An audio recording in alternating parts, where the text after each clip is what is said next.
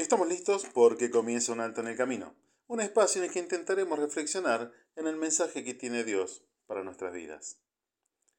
Estar atentos. Me gusta buscar el significado de las palabras, su origen, para comprenderlas mejor. Y al buscar el significado de estar atentos, vino a mi memoria los tiempos de, alumno en la escuela tanto primaria y secundaria. Y cuántas veces hemos oído de nuestra maestra, estén atentos acá marcando el pizarrón, golpeando con la tiza en el mismo. ¿Será que nuestra cabeza estaba en cualquier lado, viendo lo que hacía el compañero al lado?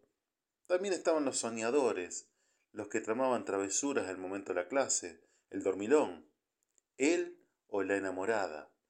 Y en ese momento sonaba el golpe en el pizarrón y al mismo tiempo la voz elevada de la maestra, estén atentos acá. Y estar atentos, según la Real Academia Española, es mirar por alguien o algo, cuidar de él o de ello, tener en cuenta o en consideración algo. Como cuando cruzamos la calle, vio, que ponemos suma atención, o cuando sacamos el celular en la vereda, mirando para todos lados, asegurándonos de que no venga alguien para arrebatarlo de nuestras manos. ¿Y usted? ¿Está atento en este momento? Me pongo en lugar de esa maestra y le digo, preste atención a lo que dice la Biblia. Tenemos también porque el apóstol Pedro viene narrando el haber visto en persona a Jesucristo y visto su obrar, su poder, dando a entender que no solo tenemos ese testimonio que dice, sino que dice, tenemos también, tenemos no solo el respaldo de haber visto, sino que tenemos también la palabra profética más segura, a la cual hacen bien en estar atentos como una antorcha que alumbra el lugar oscuro, hasta que el día esclarezca y el lucero de la mañana salga en sus corazones. Segunda carta de Pedro, capítulo 1, verso 19. Estamos atravesando el mes de septiembre, el mes de la Biblia, y se conmemora este mes por haber sido un 26 de septiembre de 1569 en Suiza, donde se terminaron de imprimir los primeros 260 ejemplares de la Biblia en español, conocida como Biblia del Oso, porque el dibujo de su portada había un oso, traducción realizada por Casiodoro de Reina y revisada por Cipriano de Valera convirtiéndose en la versión conocida como Reina Valera, la de mayor circulación en el mundo. Biblia que en su versión original fue escrita a través de 1600 años. Unas 40 personas, siervos de Dios, inspirados por Dios, participaron en su escritura, en tres diferentes idiomas, arameo, hebreo y griego.